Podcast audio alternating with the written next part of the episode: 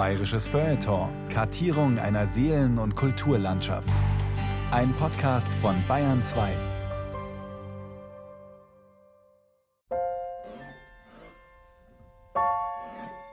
An der Pforte zum Leben steht Wer? Und passt auf? Gerade geboren war Karl Valentin sprachlos. Er hatte die Frau noch nie gesehen, während seine Mutter bereits anstrengende Stunden mit ihr verbracht haben dürfte. Nach dem Prinzip Jetzt wieder durchschnaufen, fallen lassen. Du hast die Lea auch wieder geschafft. Du bist wieder ein Stück näher. bis dieser ganz besondere Dickschädel zur Welt gebracht war. Es ist anzunehmen, dass sich Maria Johanna Fey und ihr Gatte, der Münchner Tapezierermeister Johann Valentin Fey, über den bald schon nicht mehr sprachlosen Buben gefreut haben. Ein geborener Komiker. Auch die Hebamme konnte sich eines Lächelns wohl nicht erwehren. Der Moment hat ja fast immer etwas Magisches. Stellt sich vor, Sie sind eine Nacht bei der Frau und da ist Gott Sturm ist zu und dann in der Früh legst du das Kindle dem jungen Paar in den Arm. Das ist eine Seligkeit. Was ich auch noch nach 43 Jahren genieße, ist dieser Moment, wo das Kind da ist und die Eltern sich wahnsinnig freuen über ihr Kind. Da sieht man einfach, was Glück ist. Dieses Staunen, Zuschauen als Hebamme, das ist einfach auch wunderschön. Vielleicht gibt es ein Foto von mir im Familienalbum. Welcher Bürokaufmann kann das schon behaupten? Bayerische Berufungen und Instanzen. Die Hebamme. Ein Feature von Justina Schreiber. Mit zwölf Jahren wusste ich schon, ich wäre auch einmal eine Hebamme. Wie die Mutter, die Schwarzmutti. So nannten die Einwohner der Gemeinde Missen im Allgäu ihre Hebamme Susanna Schwarz. Die Tochter Sieglinde eiferte ihr nach. Freilich war es lästig, dass die Mutter streng ihre Prioritäten setzte, wenn mal wieder in einem entlegenen Weiler ein neuer Erdenbürger ans Licht der Welt drängte. Alles liegen lassen, fort. Und da kommt halt jetzt ein Kind auf die Welt. Doch zur Nachsorge durfte Sieglinde oft mitgehen. Wenn ich Ferien gehabt habe, bin ich mit der zu Fuß auf Wiederhofen gelaufen im Winter. Es war schön, wie ein Spaziergang. Und dann habe ich das Putzele gebadet, das habe ich ja jeden Tag gebadet, früher. Den Nabel gekriegt und alles. War schön. Und dann habe ich gedacht, das lerne ich auch einmal. Was für ein schöner Beruf. Paare glücklich machen und Butzele baden. Die junge Hebamme Lilly Weisel meint, Dass es deshalb ein Beruf ist, der so schnell nicht niederzumachen ist und den es auch für immer brauchen wird. Nach dem Abitur wollte Lilly Weisel etwas Medizinisches lernen, wie sie sagt. Auf ein Studium hatte sie keine Lust. Eine Weile schwankte sie, ob sie nicht lieber Physiotherapeutin werden sollte, bis sie sich nach Gesprächen mit Vertreterinnen beider Berufsgruppen dann doch für die Kunst der Hebammen entschied. Die waren deutlich begeisterter von ihrem Beruf, auch nach langer Zeit, als die Physiotherapeuten. Den will ich jetzt nicht abstreiten, dass sie nicht begeistert sind für ihren Beruf, aber so ein bisschen glücklicher wirkten die Hebammen schon. Jedes Kind bringt einem so viel, auch im Moment der Geburt. Große Kulleraugen und schaut sich rundrum, der andere petzt die Augen zu und schreit, was das Zeug hält. Die ganzen Gesten und das Verhalten vom Baby oder dann beim Wickeln, die einen waren ganz ruhig, die anderen haben sich gewehrt. Und auch dann, wenn das Kind so vor dir hältst, man hat das Gefühl, die gucken dich direkt schon an. Karin Eckbauer, längst pensioniert, bekommt heute noch glänzende Augen. Das Wunder der Menschwerdung. Unter den Händen einer Hebamme ereignet es sich immer wieder neu. Vor dem Happy End liegt allerdings in der Regel eine ziemlich anstrengende Wegstrecke. Ohne Schweiß kein Preis.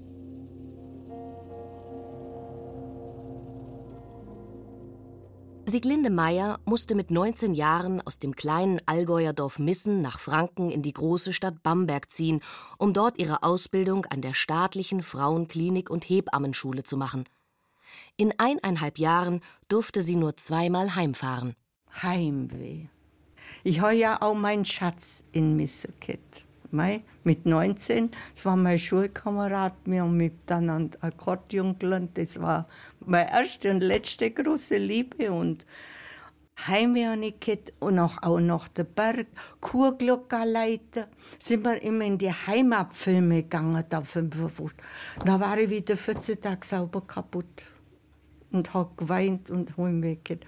Ist ja wurscht. Ich habe mir das in den Kopf gesetzt und was ich anfange, mache ich fertig, fertig. Ganz klar. Eine Hebamme muss standhaft sein und einiges aushalten können. Angst oder Selbstmitleid stehen ihr nicht zu Gesicht, wenn sie Frauen begleiten soll, die sich in Schmerzen winden. Marianne Kerkmann, die Leiterin der Hebammenschule an der Münchner Universitätsfrauenklinik, erklärt jungen Adeptinnen, man muss ein Engagement haben, man muss sich auf die Geburtshilfe einlassen und die Geburtshilfe wirklich mögen, sonst hält man diese Verantwortung und diesen Stress nicht lange aus. Ich glaube, jede Hebamme hat in der Ausbildung eine Krise. Die Ausbildung verlangt super viel ab. Also vom Schichtdienst angefangen und auch sehr, sehr, sehr viel Kritik, wie ich finde. Wie ihre zahllosen Vorgängerinnen kämpfte sich auch Lilly Weisel durch die mittlerweile dreijährige Hebammenschule. Und dann der Schlafmangel, die Nervosität, das ist ja, also eine Geburt ist am Anfang, nicht am Anfang, manche Geburten sind immer noch so voller Adrenalin, wo man dann acht Stunden gearbeitet hat und danach aber einfach auch nicht zur Ruhe kommt. Von den Dingen, die man sieht, die man erlebt, natürlich ist nicht alles schön, was in Krankenhäusern, in Kreissälen bei Geburten passiert. Vor allem im zweiten Lehrjahr kenne ich keine einzige von meinen Mitschülerinnen, die nicht irgendwann mal zwei Wochen lang dachte, ich schmeiß hin.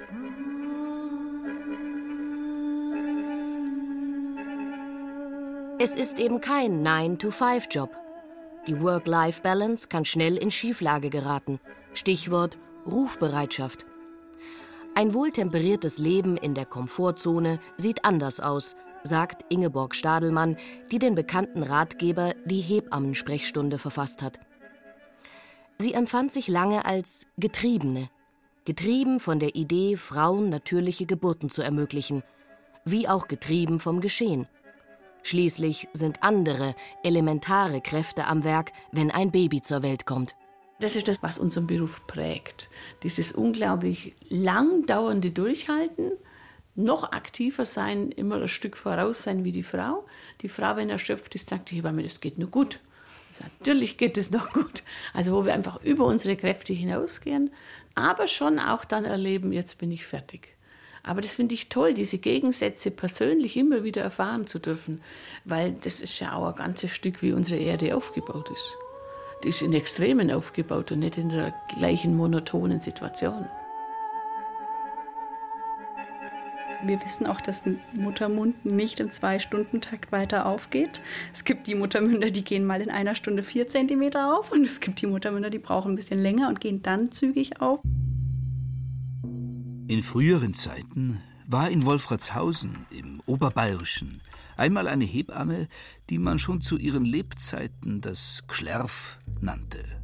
Einmal soll sie bei der Geburt ein Kind getötet haben und dafür muss sie zur Strafe als Geist umgehen. Geheimnisvolles haftete dem Wissen um Schwangerschaft und Geburt lange an. Prüderie und Keuschheit taten ein Übriges. Ich bin in einem kleinen Dorf mit 300 Seelen damals aufgewachsen. Gegenüber war der Bauernhof. Und hin und wieder habe ich dann mitgekriegt, plötzlich wurde die Stalltür verschlossen. Ja, da kriegt jetzt eine Kuh ein Kalb. Und dann habe ich immer gesagt, möchte ich dabei sein? Na, na, nichts für Kinder, geht's mal weiter, geht's mal weg, spielt mal woanders, hat uns der Bauer immer weggeschickt. Bevor sich der Beruf der Hebamme allerorts etablierte und danach noch ergänzend, leisteten ältere Frauen den Gebärenden ihrer Sippe oder Dorfgemeinschaft Hilfe. Weise Frauen, auch Großmütter oder Ahnfrauen genannt, die Mittel und Rituale kannten, um Schaden abzuwenden. Fenchel, Lorbeerblätter und Sprüche – Frauen mit Einfluss und Bedeutung. Sie kann sich unmenschlich groß machen, schaut gewöhnlich im oberen Stock den Leuten mit grün leuchtenden Augen zum Fenster hinein und schreckt mit besonderer Vorliebe Hausfrauen, wenn die Männer über Gebühr im Wirtshaus sitzen. Hebammen hoben das Neugeborene feierlich vom Boden auf, wenn die Frau im Hocken niedergekommen war, um es zum Beispiel dem Vater zu reichen. Auch bereiteten sie dem Baby das zukunftsfördernde erste Bad, in katholischen Ländern selbstverständlich mit einem Schuss Weihwasser. Weiche Satan. Als Bewahrerinnen volksmedizinischer Praktiken kamen die Geburtshelferinnen immer wieder selbst in Verruf, vor allem wenn die Geburt nicht gut verlief.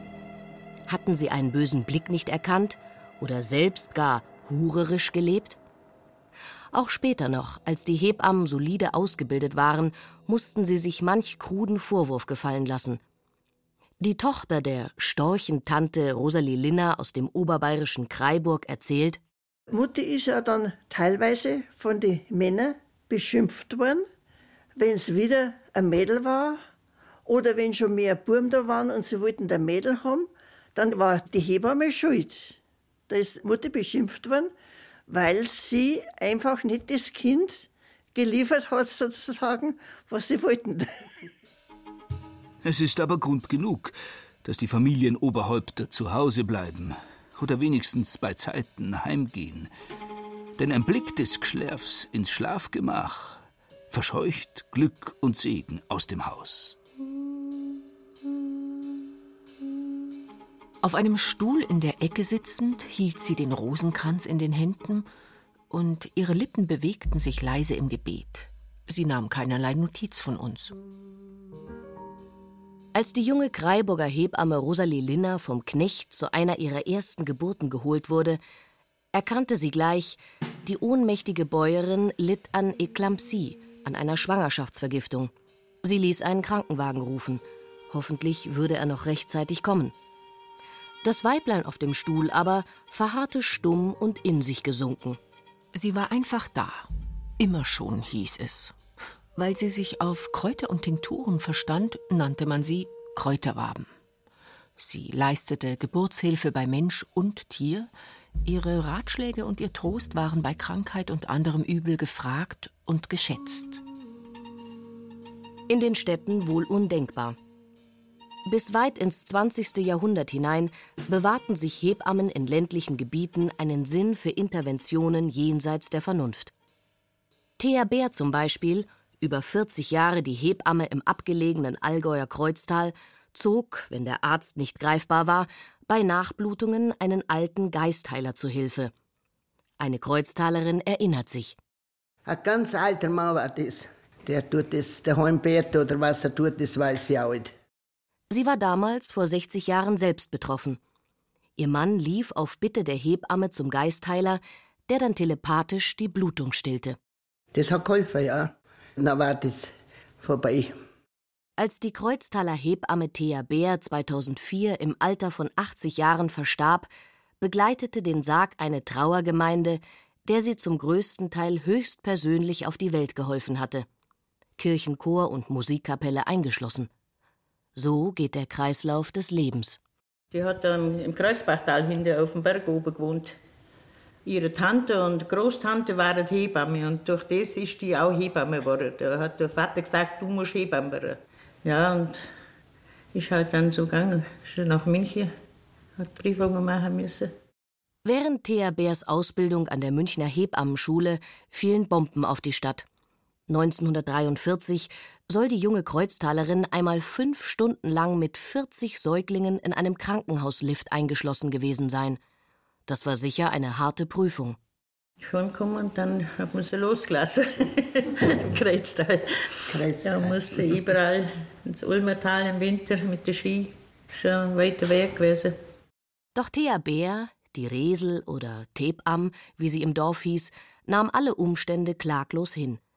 Wenn irgendwo a Butzele auf die Welt kam, verschwand sie oft tagelang von daheim und ließ den beinamputierten Ehemann mit den zwei eigenen kleinen Kindern allein, um andere Familien zu versorgen. Ja, bei meiner Geburt, Reihe 60 war das. Wir haben ja hinten noch Geschäft mit schaffen müssen. Und sie war für mich wie Dorfhelferin. Sie hat gewaschen, hat ja, guckt, dass halt alles in Ordnung ist.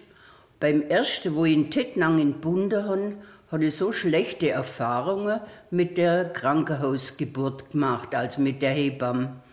Darum war für mich die Riesel einfach ein Engel, muss ich als echt sagen.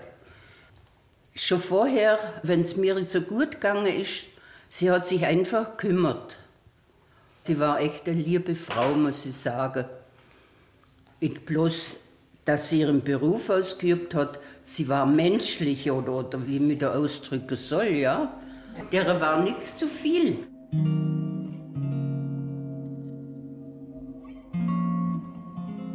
Als Kind bin ich gern mitgefahren, weil das war irgendwie eine Abwechslung gewesen, dass ich was anderes gesehen habe und so. Aber ich habe nie Interesse gehabt an dem Beruf. Also das war für mich unmöglich gewesen. Ich war fürs Büro. Seit Menschengedenken war es Brauch, dass Hebammen ihr Wissen an ihre Töchter oder andere weibliche Verwandte weitergaben. Bis die Ausbildung in Bayern mit der Gründung des Königreichs allgemein verpflichtend geregelt wurde, war die private Hospitanz nicht selten die einzige Lehre. Doch auch als die Nachfolgerinnen Hebammenschulen besuchen mussten, blieb das Handwerk oft in der Familie. Ausnahmen gab es immer. Als Hebamme, das war für mich eine Katastrophe gewesen. Und ich bin auch heute nur so jemand pflegen, das ist nicht mein Dings. Ich bin durch und durch fürs Büro und Zahlen, das war das meine gewesen. Auguste Schmalhofer wurde Bürokauffrau. In die Fußstapfen ihrer Mutter, der Landhebamme Rosalie Linner, trat das Nachbarsmädchen. Karin Eckbauer durfte sie sogar zur Neugeborenenpflege in die Klinik im oberbayerischen Kreiburg begleiten. Dort arbeitete Rosalie Linner auf der Entbindungsstation, wenn sie nicht gerade bei einer Hausgeburt half. Offenbar konnte in den 1960er Jahren ein halbwüchsiges Mädchen einfach so im Säuglingszimmer aushelfen. Einmal aber rief Rosalie Linner das Mädchen zu sich ans Bett einer Gebärenden. Die Schwestern waren alle beim Essen. Karin, komm her, komm rein zu mir und helf mir. Die Frau ein bisschen am Oberkörper zu halten oder mitzudrücken, ein bisschen vom Bauch her mitschieben und so. Jedenfalls war ich bei der Geburt anwesend und dann war ich wie weggetreten. Ich war so fasziniert, dass ich wirklich nicht mehr denken konnte. Man sieht das Baby da liegen und das ist so fassungslos. Ich war halt auch nicht so richtig schön aufgeklärt, so dass man da steht wie aus allen Wolken gefallen. Und es war so schön, es hat mich tagelang begleitet, dieser Moment, wo ich sage, ich muss das auch machen.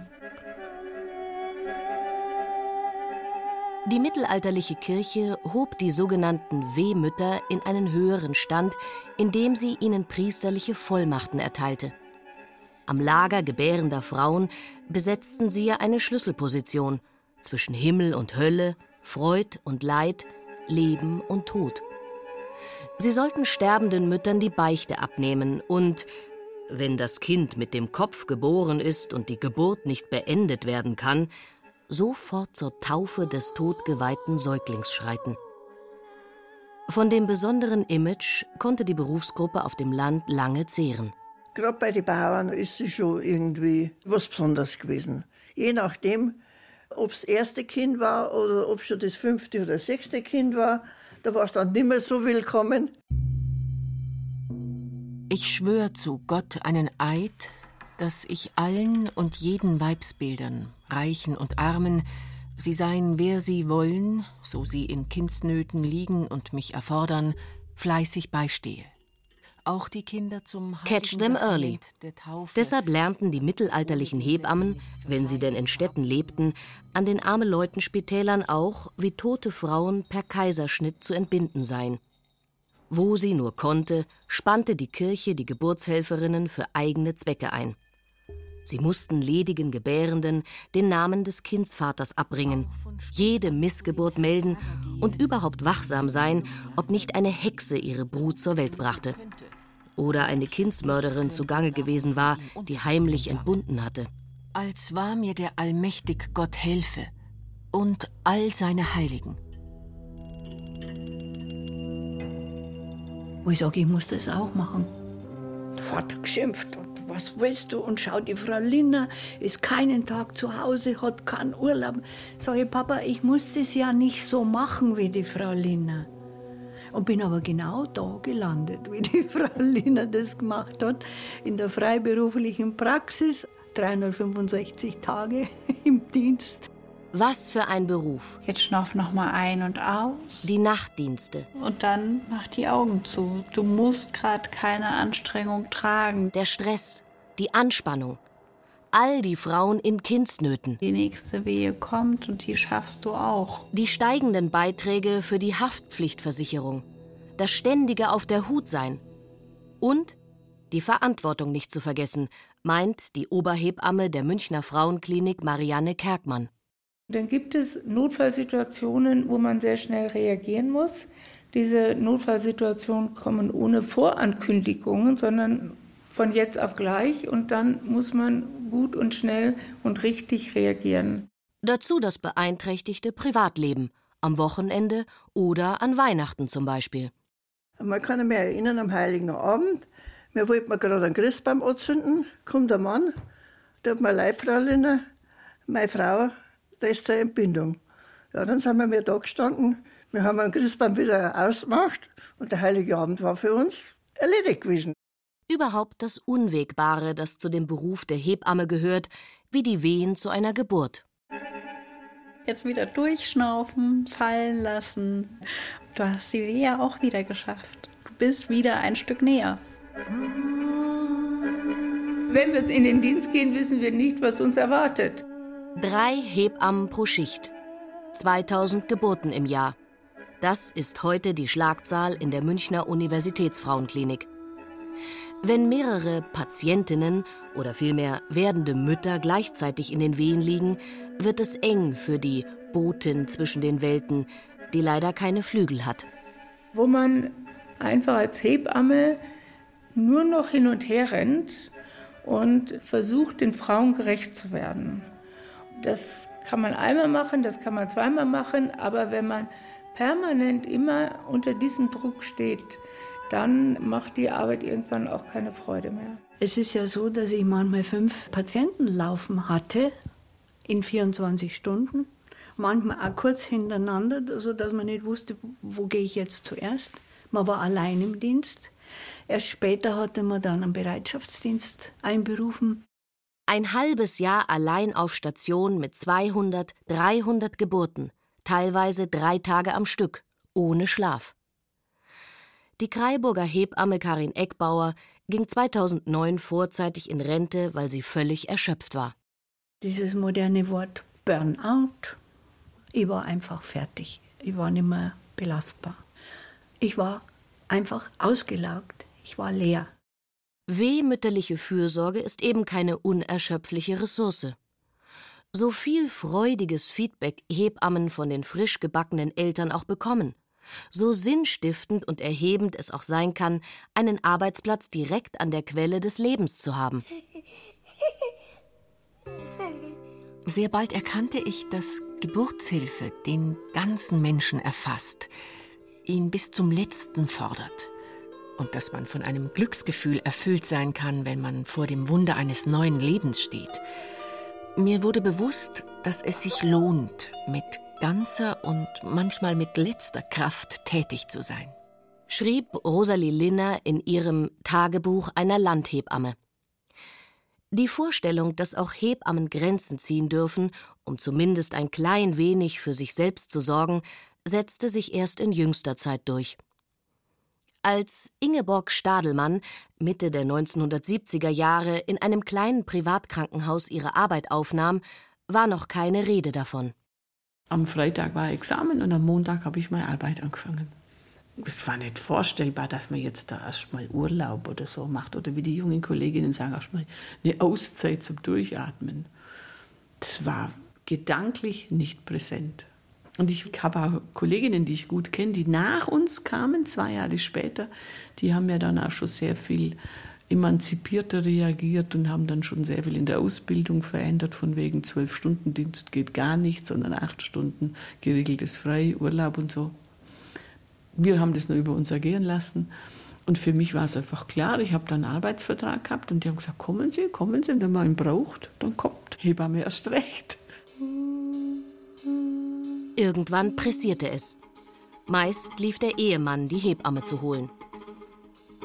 Bei meinem Eintreffen war das Rätsel bereits gelöst. Ein kleines Mädchen hatte es plötzlich sehr eilig, an das Licht dieser Welt zu kommen. Wortlos und völlig verstört lag die junge Mutter in den Kissen, nicht fähig, auch nur ein Wort zu sprechen. Im bayerischen Wald begleiteten die Wehmutter einst sogar zwei Personen, damit sie sich unterwegs auf keinen Fall verlaufe oder erschrecke. Das wäre ein schlechtes Omen gewesen. Die Frau daheim richtete inzwischen heißes Wasser und Tücher für ihre Niederkunft her. Dann hat man die Dinge erwartet. Manchmal ging es schnell. Mal ging's langsam. Mal war die Hebamme munter, mal war sie weniger fit. Weil die Tochter auf die Welt gekommen ist, war Faschingssonntag. Und da war alles auf dem Faschingsball. Alle, alle. Und dann habe ich angerufen.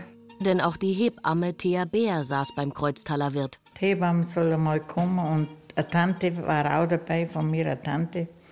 Die beiden sind dann gekommen und da gab es Cognac umsonst bei dem Wirt. 50 Pfennig Cognac. Und dann haben die zugelangt gehabt und dann sind die zwei gekommen, geschminkt, beide voll in der Montur, wie sie sich halt verkleidet haben. Und dann haben sie gesagt, ja, gib es halt wenigstens eine Stunde, dass man eine Winkgrube kennt. Ausruhen. Und dann ist es aber relativ schnell gegangen, das Ganze. Die waren froh, ich war froh, das Kind war da. In dem Maße, in dem die Hebammenkunst an Ansehen gewann, beschwerten sich Chirurgen und Bader über Pfuscherinnen oder Zauberinnen. Sie hatten jedoch wenig Ahnung vom natürlichen Ablauf einer Geburt. Männer wurden ja nur in extremen Notfällen hinzugezogen, wenn es etwa galt, ein totes Kind im Leib einer Frau zu zerstückeln. Die praktische Geburtshilfe war bis Mitte des 18. Jahrhunderts reine Weibersache. Den Hebammen wiederum lag die medizinische Theorie fern. So manches Krankheitsbild kannten sie nicht, wie das Beispiel der 1636 geborenen schlesischen Rentschreibersgattin Justina Siegemund zeigt. Mit 21 Jahren glaubte Justina Siegemund kurz vor der Entbindung zu stehen. Vier Wochen lang traktierten mehrere Weiblein greulich ihren geschwollenen Leib, ohne Erfolg. Es war eine Scheinschwangerschaft. Das frucht- und sinnlose Bemühen machte der Siegmundin klar, es fehlte an Sachverstand.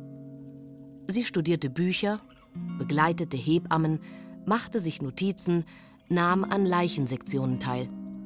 Und stieg dann selbst in die Geburtshilfe ein, obwohl sie kein Kind geboren hatte, wie es der Brauch von Wehmüttern verlangte. Pfeif drauf, meinte Justina Siegemund. Wie ungereimt würde man schließen von einem Chirurgo, er könnte keine Wunde heilen, keinen Bein- oder Armbruch zurechtbringen, kein erstorbenes Glied ablösen, weil er davon keine Erfahrung an seinem eigenen Leibe gehabt. Schnell erwarb sie Ruhm und Ansehen. 1683 berief sie der Kurfürst als kurbrandenburgische Hofwehemutter nach Berlin. Sieben Jahre später veröffentlichte Justina Siegemund das erste fundierte deutsche Lehrwerk zur Geburtshilfe. Bei unserem Beruf muss es heißen, fürchte Gott, tue Recht, scheue niemanden. Sie hatte über 5000 Gebärenden zur Seite gestanden und verfügte über so viel Kompetenz und Souveränität, dass sie es wagte, in die Männerdomäne der medizinischen Wissenschaft vorzudringen. Über Generationen hinweg profitierten nicht nur ihre Kolleginnen, sofern sie lesen konnten, von Justina Siegemunds höchst nötigen Unterricht von schweren und unrechtstehenden Geburten. Wie nämlich durch göttlichen Beistand eine wohlunterrichtete Wehemutter mit Verstand und geschickter Hand dergleichen verhüten wolle oder wann's Not ist, das Kind wenden könne, durch vieler Jahre Übung selbst erfahren und wahr befunden. Ich habe ihr auf die Hände geschaut, auf die Finger geschaut. Die Art, schon wie sie mit den Leuten umgegangen ist, ihre liebenswürdige, warmherzige Art mit den Leuten zu arbeiten. Natürlich konnte sie, wenn es sein musste, auch anders werden. Aber ich habe da gelernt, dass man eine Frau, die Wehen hat, nicht schimpfen darf, sondern dass man ihr zusprechen muss. Karin Eckbauer lernte es von Rosalie Linner. Die Hände sind das Instrument der Hebamme. Hebammen brauchen Fingerspitzengefühl. Wortwörtlich, um zu erkennen, wie weit der Muttermund geöffnet ist und um beim Abtasten des Bauches zu spüren, ob das Kind richtig liegt. Aber auch im übertragenen Sinn. Jetzt schnauf nochmal ein und aus und dann mach die Augen zu. Du musst gerade keine Anstrengung tragen. Die nächste Wehe kommt und die schaffst du auch. Eine Geburt ist wahnsinnig anstrengend. Und da kommen Emotionen hoch und auch damit muss man umgehen lernen. Es ist nicht einfach, ein Paar zu begleiten, was in so einer Ausnahmesituation ist. Weil es eine echte Ausnahmesituation ist und sich die Frauen oft auch vorher gar nicht vorstellen können, was es heißt, ich habe eine kräftige Wehe. Was da mit dem Körper passiert und dass man den Körper dann oftmals gar nicht mehr kontrollieren kann, und da müssen wir da sein, um die Frauen aufzufangen, zu begleiten, ohne dass wir großartig eingreifen. Das ist nämlich die originäre Aufgabe einer Hebamme. Abwarten und Tee trinken. Oder Socken stricken, wie es Thea Bär im Kreuztal bei ihren 400 Geburten tat. Ingeborg Stadelmann, die mit dem Klinikalltag unzufrieden war und sich auf Hausgeburten spezialisierte, löste sie 1980 dort ab, nicht ohne nach Tipps und Tricks zu fragen. Die Haupterkenntnis war Geduld haben und Vertrauen haben. Es war schon in dem Klinikzeitraum eine ältere Kollegin, die hat immer so Urlaubsvertretungen gemacht. Und da ist mir das auch aufgefallen, da war immer so viel Ruhe im Kreissaal. Und die hat immer gesagt, ach, das Kindle kommt schon, das Kindle kommt schon, da muss man halt ein bisschen warten. Von der habe ich damals schon gelernt, mit mehr Ruhe ist auch sinnvoll.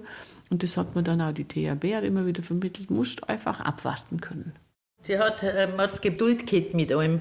Wenn man so gejammert hat, stundenlang, da ist sie sehr verständig gewesen. Sie hat bloß gesagt, ihre Tante, die hat immer gesagt, wenn die Frauen so gejammert haben, wenn sie ein Kind gekriegt haben, sie sollen sich jetzt so anstellen, vorher haben auch jetzt so durch. Jetzt wieder durchschnaufen, fallen lassen. Du hast die Wehe auch wieder geschafft bist wieder ein Stück näher. Der Dichterfürst Goethe kam übrigens blau-schwarz verfärbt und für tot erklärt zur Welt. Wie konnte das passieren? Die Planeten standen doch besonders günstig an diesem 28. August 1749, mittags mit dem Glockenschlage zwölf. Ach ja, klar, eine ungeschickte Hebamme und nicht das Schicksal war schuld, dass vielfache Bemühungen notwendig wurden, damit das Würmchen überlebte. Gleichwohl bewirkte der kleine Johann Wolfgang mit seiner nicht gerade glanzvollen Geburt bereits Großes für die Stadt Frankfurt am Main. Indem mein Großvater, der Schultheiß Johann Wolfgang Textor, daher Anlass nahm, dass ein Geburtshelfer angestellt und der Hebammenunterricht eingeführt oder erneuert wurde, welches denn manchem Nachgeborenen mag zugute gekommen sein. Der Problemfall schwere Geburt trieb die Entwicklung der Geburtshilfe voran. Die Kindersterblichkeit war viel zu hoch und das Wirken der Hebammen im Grunde undurchschaubar. Der Geist der Aufklärung verlangte, Licht ins Dunkel zu bringen. In der Mitte des 18. Jahrhunderts eröffneten an deutschen Universitäten die ersten Entbindungsanstalten für ledige Schwangere. Sie erhielten kostenlos Obdach, um im Gegenzug der Wissenschaft als Untersuchungsmaterial zu dienen.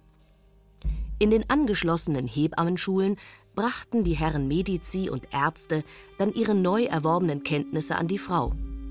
Anatomische Präparate, Wachsmodelle und Zeichnungen kamen zum Einsatz, aber auch Phantompuppen, um die Wendung eines querliegenden Kindes zu üben. Man hantierte mit einer Reihe von Instrumenten, die Hebammen allerdings nicht benutzen durften. Verschiedene Messer und Hebel zum Öffnen des Muttermundes oder Zangen, um das Köpfchen fassen zu können. Beckenmessgeräte und, und, und. Mit Apparaten bewehrt, zog der Mann in den Kreissaal.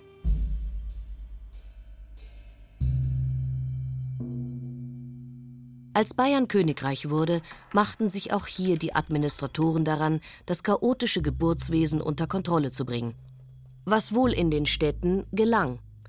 Im unterfränkischen Marktbreit zum Beispiel kam erstmals 1808 eine kommunale Hebamme zum Einsatz, die eine Ausbildung an der Würzburger Hebammenschule genossen hatte, wie die örtliche Museumsleiterin Simone Michel von Dungern erzählt.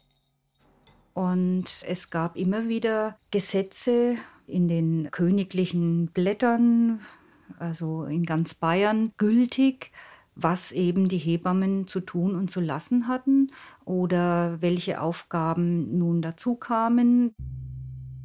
Von den Hebammen als Unterrichteten und mit den natürlichen Verhältnissen des Herganges der Geburt usw. So bekannt gemachten Personen ist billig zu erwarten, dass sie Aberglauben, schädliche Vorurteile und Gebräuche usw., so welche in manchen Gegenden in Bezug auf Schwangere, kreisende Wöchnerinnen und Kinder herrschen, auf geeignete Weise ohne Heftigkeit und Spott mit vernünftigen Vorstellungen zu beseitigen trachten besonders aber in der Ausübung ihrer Kunst nicht selbst dergleichen einführen oder dazu Gelegenheit geben werden. So der Paragraph 10 der Instruktion für Hebammen im Königreich Bayern von 1816. Die Professoren und Lehrhebammen an den Schulen empfahlen Bücher und Bettschüsseln, Hoffmannstropfen und Kamille. Zu den vorgeschriebenen Requisiten gehörten Klistierspritzen, wie auch eine Schlinge, um ein verklemmtes Füßchen lösen zu können. Mit ihrem Koffer trugen die approbierten Hebammen mehr oder weniger konsequent die neueste geburtshilfliche Kunde ins Land. Den leider etwas unhandlichen Gebärstuhl nicht zu vergessen. In Marktbreit gab es seit Anfang des 19. Jahrhunderts im Rathaus zwei zusammenklappbare Gebärstühle. Die konnten dann von der Hebamme ausgeliehen werden und für die Geburt benutzt werden, weil der Gynäkologe Elias Siebold in Würzburg sehr auf diese Hilfsmittel gesetzt hat. Er hat auch eigene Entwürfe von Gebärstühlen herausgebracht. Und insofern waren eben die Hebammen, die in Würzburg ausgebildet worden sind, auf diese Gebärstühle getrimmt. Wer Hebamme werden will, kommt seit neuestem um ein Studium nicht mehr herum. Immer weiter geht es vorwärts. Einst musste ein Holzstethoskop genügen. Heute setzt die Medizin auf die Kardiotokographie, auf das CTG, das die Herztöne des ungeborenen Kindes auch während der Wehen aufzeichnet. Während die Hebammen vergangener Zeiten die Lage der Leibesfrucht nur ertasten konnten, blicken Gynäkologen und Gynäkologinnen jetzt per Ultraschall routinemäßig in jede Gebärmutter hinein und schießen schon früh die ersten Fotos vom Fötus. To catch them early, um Unheil zu verhindern. Es war ja früher, dass kaum jemand ein Telefon gehabt hat. Geschweige denn Handys oder Funkrufgeräte. In der oberbayerischen Gemeinde Kreiburg besaßen in den 1950er Jahren nur die Hebamme Rosalie Linner und fatalerweise der Gastwirt einen Fernsprechapparat. Da hat die Frau einen Mann zum Wirt geschickt, er soll die Hebamme anrufen. Und nach Stunden ist ein Anruf gekommen, ja, Frau Linner, wo bleibst denn? Ist der Mann im Wirtshaus gesessen, hat gefeiert und hat vergessen, dass er die Hebamme nicht sind. Nicht selten kam die Landhebamme zu spät zu einer Geburt.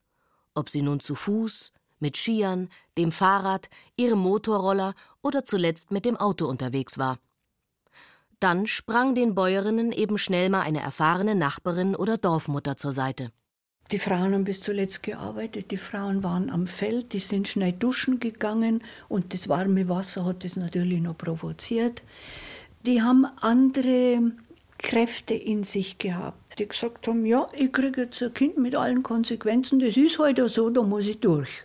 Die junge Talhauser Bäuerin sah mir lachend entgegen, das abgenabelte Kind im Arm. Auf meine Frage, wer denn dies alles so perfekt besorgt hätte, antwortete der alte Bauer, er sei es gewesen, der die Nabelschnur mit zwei Schuhbändern unterbunden und mit der Schere aus dem Nähkorb durchtrennt hätte. Bei näherer Betrachtung der Schere sah ich, dass sie erheblich Rost angesetzt hatte. Und die Schuhbänder, nur Gott weiß, woher sie stammten. Mir lief ein Schauer über den Rücken. Wie schnell kam es zu einer Sepsis, einer Blutvergiftung? Seitdem es universitäre Entbindungskliniken gab, grassierte das Kindbettfieber.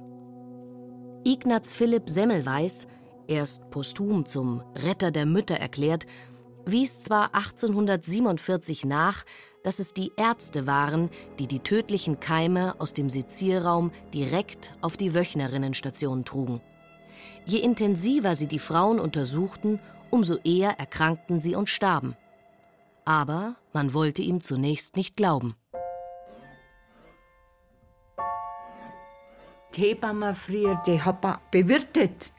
Die haben aber auftischt, die haben das Beste ein Brotzeit gekriegt oder ein Schnäpsel und so. Und die sind halt auch zu jeder Taufe eingeladen worden. Und man hat ja am dritten Tag getauft die Erbsünde, die, die war ja ein sündiger Mensch im Haus. Auch unter dem Krieg, wir haben nie Hunger gelitten, weil unsere Mama hat immer was, Eier, Brot oder am Butter.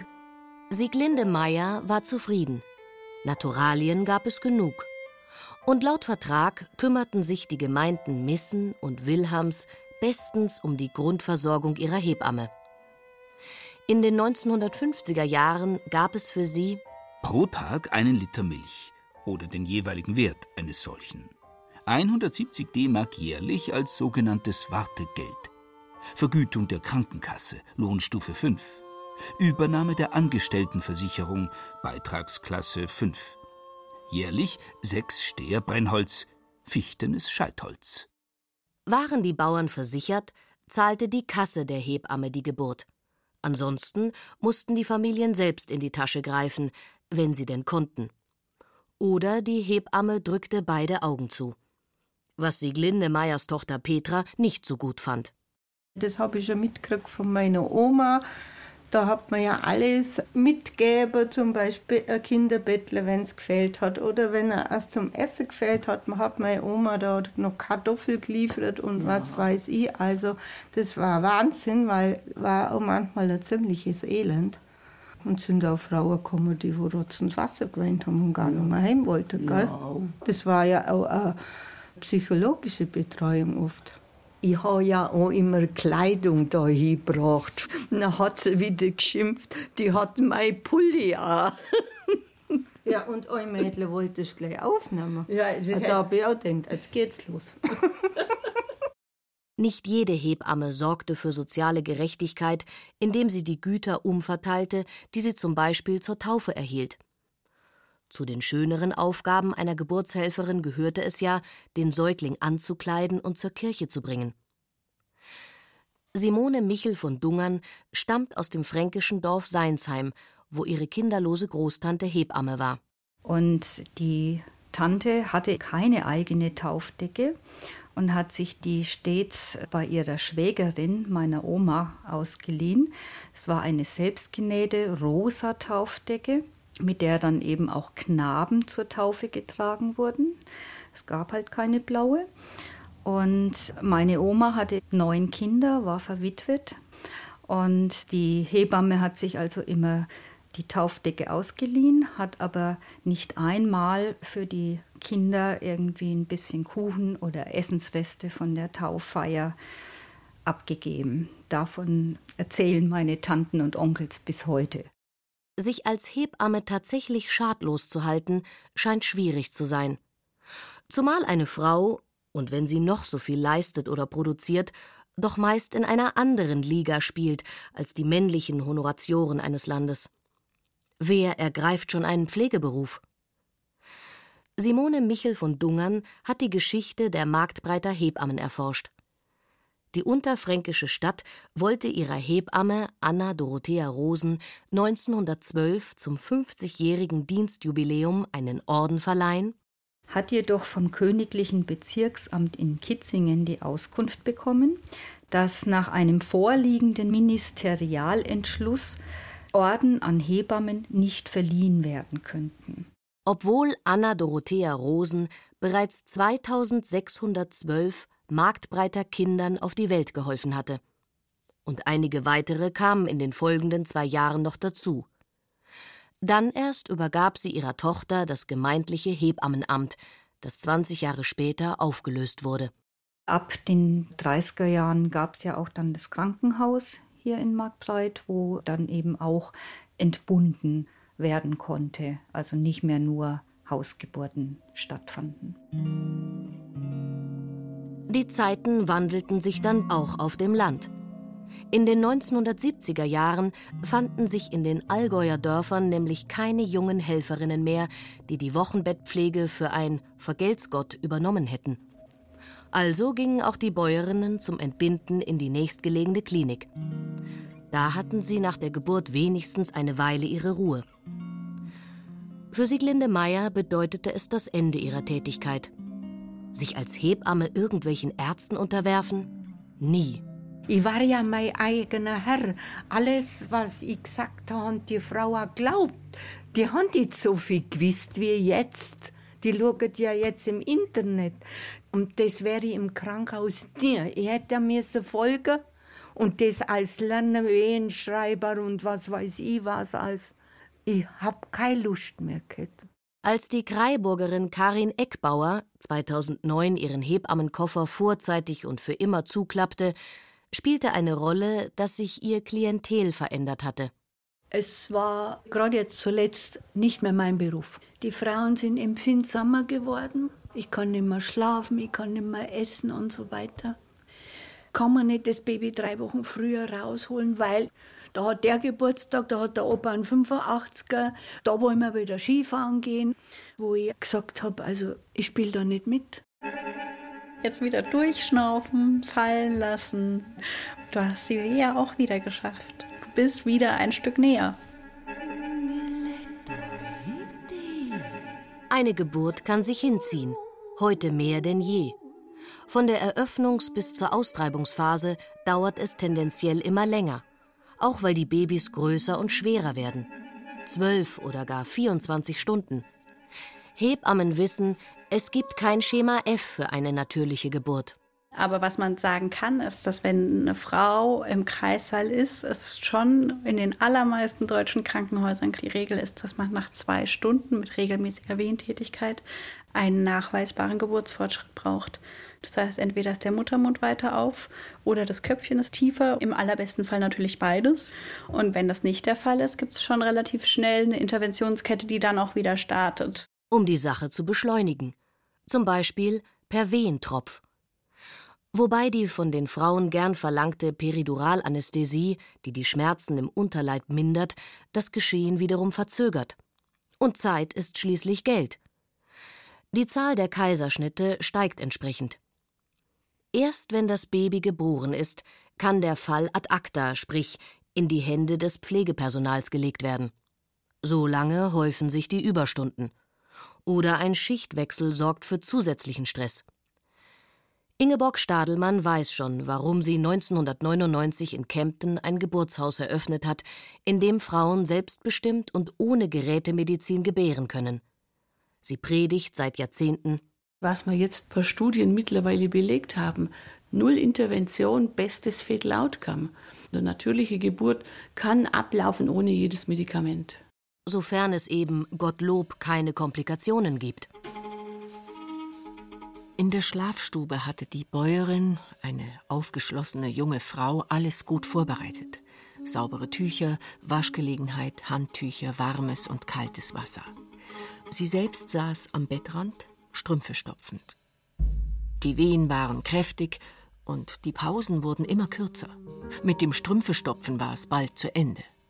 Rosalie Linners Tagebuch einer Landhebamme erschien 1989 und erreichte so hohe Auflagen, dass die Autorin weitere Bände folgen ließ. Dank der Aufzeichnungen, zu denen Hebammen verpflichtet sind, konnte sie aus dem Vollen schöpfen. Immerhin hatte sie in 40 Berufsjahren über 4000 Kinder zur Welt gebracht. Sie hat ein Tagebuch führen müssen und da hat sie dann wieder blättert. Und dann, wenn sie die Namen wieder gelesen hat, dann hat sie wieder gewusst, ach, das war so oder das war so. Und da sind die Geschichten dann immer entstanden dann. Ohne zu klagen und zu jammern, nahm die werdende Mutter schicksalsergeben den Wehenschmerz hin. Dem Leibesumfang nach würde es ein kräftiges Kind werden. Heute schreiben Hebammen Blogs oder Kolumnen. Dem Berufsstand gehen die spannenden Geschichten wohl nie aus. Es sind Geschichten über große und kleine Gefühle, über Ängste und Freuden, Hochmut und Demut. Geschichten, die scheinbar schlechte Wendungen nehmen und sich dann doch positiv entwickeln. Denn die Dramaturgie schreibt nicht nur das Leben, sondern manchmal eben auch die Hebamme. Da ist die Frau, die bestärkt aus einer Vorsorge von mir rauskommt, die jetzt äh, weiß, wie sie Kontakt zu ihrem Baby im Bauch aufnehmen kann, die bestärkt daran ist, dass sie auf die Tritte, auf das Boxen, auf ihr Bauchgefühl hören kann. Da sind die Väter, die nicht mehr ausgegrenzt werden, wenn ihr Kind zur Welt kommt und im Kreissaal Rotz und Wasser holen dürfen. Aufmüpfige Hebammen wie Ingeborg Stadelmann haben sich für sie eingesetzt. Aber auch Ärzte zeigten Verständnis. Ja klar, Logo können sie dabei sein. Das Ganze schwappte dann ja ins Gegenteil, also ins Extrem, so muss ich sagen, über, indem die Ärzte ein paar Jahre später gesagt haben, halt, stopp, nicht pressen, stopp, stopp, stopp, warten, der Mann ist noch nicht da. Da ist jetzt auch das Rooming In, das die Hebammen erkämpften, damit Neugeborene nicht mehr ins Säuglingszimmer abgeschoben werden. Wie konnte Mann bloß? Sind sie nicht der leibhaftige Inbegriff einer guten Hoffnung? Die unzähligen Kinder, die nach wie vor so vehement ans Licht dieser Erde drängen, allen Problemen, Zweifeln, Krisen und Katastrophen zum Trotz. Jetzt geht's vorwärts. Jetzt kommt's nachher. Wenn meine Weiber sterben, wenn dann kommt's Kind. Und dann war er da, der Stammhalter zehn Pfund schwer. Dieser Moment, wo das Kind da ist, da sieht man einfach, was Glück ist. Das ist eine Seligkeit. Dieses Staunen, Zuschauen als Hebamme, das ist einfach wunderschön.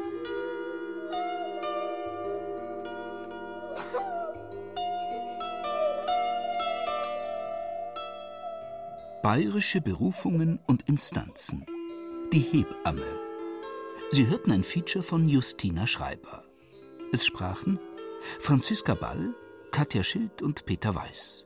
Ton und Technik Gerhard Wichow. Regie und Redaktion Ulrich Klenner. Eine Produktion des Bayerischen Rundfunks 2019.